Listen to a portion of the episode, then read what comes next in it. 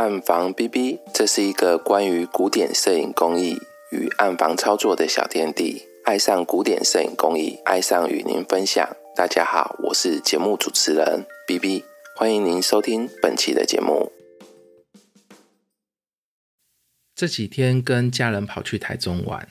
算是家族旅行。原本打算要全家出国去玩。可是因为疫情的关系，所以就请我女儿帮忙规划一下行程。我们去了苗栗、台中，还有彰化鹿港吧。不过住宿是在台中啦，所以大部分的行程都在台中这边。逛的地方很多都去台中逛。然后台中现在感觉还蛮进步的，觉得台中的环境蛮好的，好像可以在台中买个房子的那种感觉，有一点想过去那边住。我们在住宿的地方啊，刚好旁边有一家房屋中介，所以我就去看了一下。那根据那个业务的说法，屋龄比较新的房子都很抢手，价格也比较高。跟台北比较起来，当然还是有有蛮多蛮大的差距啊。虽然它价格比较高，可是还是有一段距离。就是台北的房子还是非还是贵很多。好，老实说，我我自己是有一点心动。想说等小孩子再大一点，也许可以搬到另外一个环境去住。住在台中的朋友，如果有有一些什么建议啊，可以跟我说一下。今天读书会的主题是《Way Beyond More Chrome》的第二个部分，是第十三章的感度测定入门。在感度测定中，我们通常对实际的曝光量比较不感兴趣。我们比较在意的是不同区域里面的相对曝光量。所有的底片或者是相纸啊，它都具有一个有限的曝光范围。在这些范围里面啊，底片或者是相纸根据曝光之后它浓度的变化，产生可以产生对比度。曝光不足或者是曝光过度的时候啊，底片会没有办法产生对比度。好，就像我们拍摄的时候，如果没有给底片它。足够的曝光量啊，它其实会没有变化，就是冲出来的时候可能是白片，哈，比较像都没有产生浓度出来，或者是你曝光过度的时候啊，它会整条都黑掉，好，那它其实也就不会有对比度。所以对比就是呃浓度最高的地方会减掉浓度最低的地方嘛，啊，它如果整条都是白的或整条都是黑的，你其实就不会有浓度。所以我们在做感度测定的这个东西的时候，我们会把曝光不足或者是曝光过度的这个部分，这些曝光范围先把它排除排除掉。所以我们只会用到的地方叫做有限的曝光范围，也叫有效的曝光范围。就是我们给它的光量是足够让它产生反应的这些地方。感度测定呢，它是对于感材感光度可以来测量的一种科学。通常可以用来说明底片啊，还是相纸啊这一些感材的特性。底片或相纸的浓度会根据曝光量的多寡，啊，它们之间的关系通常会用图表来说明。这种图表它我们把它称作特性曲线，或者是 HD 曲线。HD 是人名缩写的前面两个字。特性曲线啊，它主要功能就是说明在有效的曝光范围内，感材对于对比度的特性，好，就是底片的特性或者是呃相纸的特性，这个地方它是可以去解释它的对比度，就是阶调之间的关系。曲线的斜率啊，它是代表曝光差异产生的浓度变化，不同的曝光量浓度它是会有变化哈，它会浓度比较高或比较低，好，也就是我们说的对比度。在书上有给了我们一个是底片的特性曲线，然后另外一个是相纸的特性曲线。那这两个特性曲线其实是你可以很容易的分别出来，就是底片的特性曲线其实它的斜率是比较低的，相纸的特性曲线它的斜率是比较高的，好，它看起来比较陡峭，底片的就比较低一点，好，就比较没有那么陡。好，这其实就是可以去观察说我们的对比度的多或寡，哈，就是对比度的比较对比度比较高，哈，相纸的对比度比较高，那底片的对比度就比较低，好，就是延伸到说我们在拍摄的时候，它有那个扩张跟压缩的效果。那怎么去把它做结合啊？可能就是我们在拍照的时候是需要去做思考的。通常会碰到特性曲线的这个图表啊，都是在我自己都是在那个看原厂资料的时候会去看到。当然，我自己做测试的时候也会去画这个图表。好，那我是用那个 App 去画的，电脑会自动帮我把它画出来。哈，我只要把浓度填进去就好了。不过这不是重点，就是书上其实想要跟我们讲的是，我们怎么去判读特性曲线这个东西。啊，它的形状如果不一样的时候，怎么去解释它？好像它有讲到肩部跟指部的部分，肩部就是呃，你曝光到。越来越多的时候，它的浓度啊就不会照线性一直升上去。好，它到某一个点的时候啊，它就会趋缓，然后变得比较平。甚至你曝光过度太多的时候啊，它有时候还会反转。那你曝光量在比较低的时候，它会有一个止步，这个部分通常都是阴影的部分，好，就是它的暗部的地方。止步越长啊，通常。越有机会去把暗部的细节调出来。那通常我自己的经验啊，在画呃一些特性曲线的时候啊，我很少碰到肩部。不过指部通常有时候会有，有时候会有，还要看你的底片跟你的显影的配合。我自己画的曲线通常看起来都还蛮蛮直的，哦，就是斜的这样子。好，当然我刚开始做的时候有有画那种画错的，然后有的会挑骨或者是大肚子的那一种曲线，好，那没有参考价值。哎，重点就是说，你可以去根据那个曲线的变化，好，克服的变化去了解你这一支底片的样子。那通常我们在这个部分，我们会把它的斜率用伽马值来做一个表示。所谓的伽马值就是线性区域里面的斜率。它是用来衡量底片的对比度，这个东西啊，我们可以透透过一些不同的变音来做控制，有效范围的这个地方的斜率啊，我们把它称作伽马值啊，我们等下就是直接讲伽马值。那伽马值这个东西，它其实可以透过冲洗的方法，就是像显影液的种类，包括啊显影液的稀释比来改变它，或者是显影的时间。或者是显影的温度，或者是搅拌的方式，好，这些都都有可能会去改变你的斜率，改变你的伽马值。那我们会根据这些变音去做一些调整，会根据这些变音去做一些调整。当我们在做做这些调整的时候，就是希望我们的底片可以获得一个我们需要的一个。一个对比度，然后拿，然后可以拿来配合我们的相纸，可以配合我们的相纸。所以，我们之前有说过那个定号数相纸。好，那你如果是用定号数相纸的时候，你只有一个号数的时候，你就去必须要去测试你的相纸的伽马值。好，那你也要去测试你的底片的伽马值，然后让他们可以符合，好，可以使用。所以这一张大概就是希望我们可以去了解特性曲线的一个判读。那我们在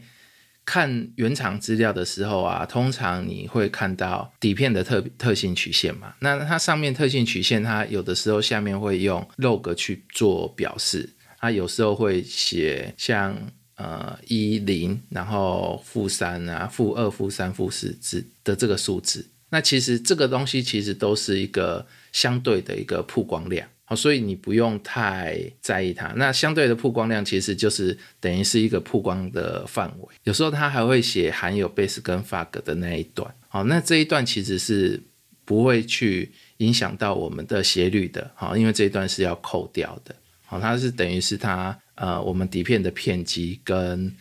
呃灰雾。好，就是一开始可能会产生的呃一点点的灰雾。如果我们自己做测试去画这个。特性曲线的话，你也要把这一个部分给它扣掉，好，这样才会是一个比较精准的一个数字。还有就是我们书上的相对曝光量啊，通常是用呃，我们书上的是用零点三、零点六、零点九、一点二这样子去做表示嘛。那这个零点三其实是呃用 log 二去做计算的，好，它的数字会接近于零点三。为什么用 log 二？就是我们的曝光其实是增加一倍，就是等于是呃两乘以二嘛，好乘以二，然后再一格就是再乘以二，好，所以我们用 log 二去做呃一个对数的一个表示，那所以它算出来就大概是零点三，好，大概是用这样子去做，所以在这边跟大家解释一下为什么这个地方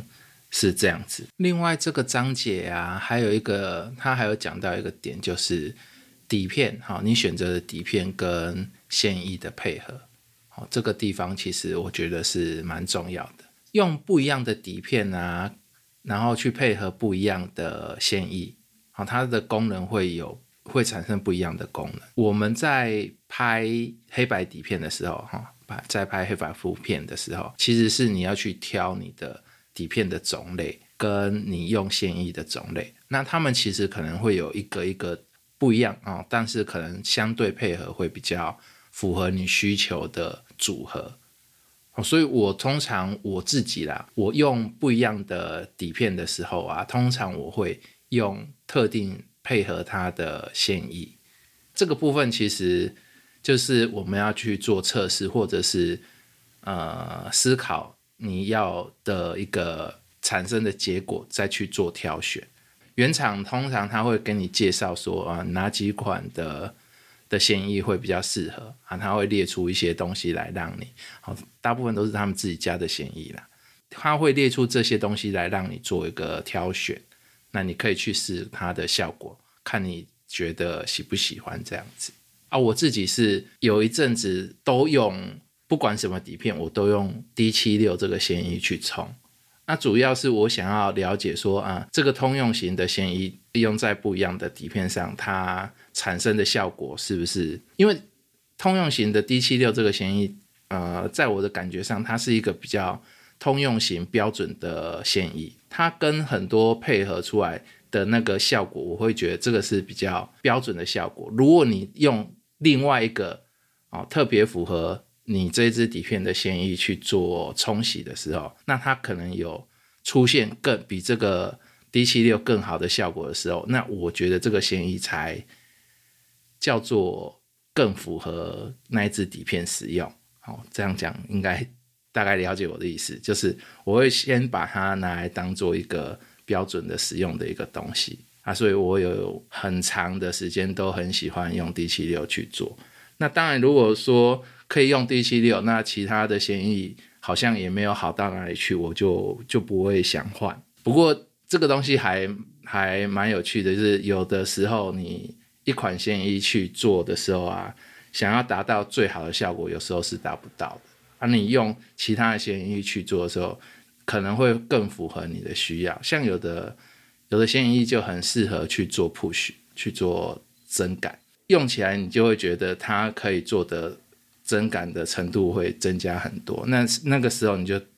如果你有那个需求，你就变得一定要用那个显意，像 T Max 吧，T Max，如果你用 T Max 的显意，就是 T M Max 的底片用 T Max 的显意，它的增感的幅度会很好增感，好，它其实就很很容易就做铺叙的一个使用，那接调其实看起来不会有太。明显的减减少哈，接调不会有太明显的减少，你还是会觉得它的接调看起来不错这样子，啊，这个就等于就是它配合起来就是很好去使用。我会比较常用 D 七六，就是因为它是比较通用型，然后我都会觉得它是一个标准。那你出去做比较，那你比较之后，如果你觉得那个另外那一种的线衣会更好的时候，你我觉得那个就是可以特别好用的线衣了。这个就是这个章节，我觉得比较需要注意的。另外，这个章节还有提到一个，呃，它还有画了另外两个特性曲线，一个是数位相机的啊，另外一个是呃喷墨的啊，就是喷墨的相纸。那等于是在一个 digital 就是数位的情况，我们用数位相机拍之后的一个呃，它的一个特性特性曲线的一个。描绘啊，大家特性曲线的一个画的一个方式啊，我自己是呃觉得这个东西还蛮重要的。就是我在刚开始做像数位复片的时候啊，其实就是看到这这里好，那我才会想说怎么去做那个数位复片的那个部分。所以，我们其实如果你是用数位相机的话，好，如果你是用数位相机的话，比较没有去拍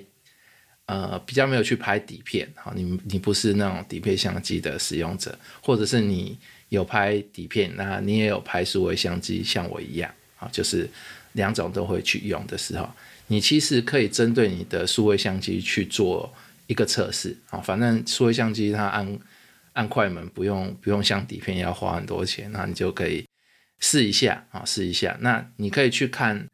呃，进入 Photoshop 去看一下你的拍黑白的时候的那个特性曲线。那当然它也有也有彩色的啦。不过我现在我们现在应该在讲 m o c r o 嘛，那当然就是主要是针对黑白。那我觉得这个部分蛮有趣的，实际你可以用数位相机去拍，然后去画那个特性曲线，就像我们的呃书上他做的那个样子。那这个东西其实你就会发现你的。你的相机呀，其实不台不同台的相机，它画出来的特性曲线其实还是会有差异。那当然，它会比我们的底片更加的线性啊，因为数位的嘛，啊，数位的它会更加的线性啊。不过这这个部分是很有趣的啊，我是觉得说大家有机会可以试一下，因为数位的部分其实还蛮好玩的啊。还有像那个什么 iPhone 啊，不是 iPhone，就是手机啦，哈，手机我们拍照的时候，那个其实。我之前用手机的时候，我有做做类似的一个测试，啊，做类似的一个测试。反正这个部分其实，我觉得等于是你一个观念的一个运运用，哈，观念的一个一个观念的运用。那这个部分当然会结合到我们呃上一章的讲的那个 long system 的那个部分。这两个部分我会单独。用比较多的时间来讲，就是因为这个东西其实跟后面的整个呃，我们要去做测试的这个部分，就就会有很多的章节啊。这本书后面很多的章节，其实都会卡到这个部分的一个一个观念。这个观念就可以运用到很多的一个地方可以运用到很多地方。虽然它的篇幅其实并不多，等于是说我用比较多的。时间来讲解这个东西哈，那跟大家分享一下这边的一个心得，跟大家分享一下我在自己在这边的一个心得，那用比较多的时间来来跟思考来讲，大概是这样子。这一期的节目大概就到这边，那我在这边跟大家拜个早年，大家新年快乐啊，新年快乐啊，新春如意，谢谢大家。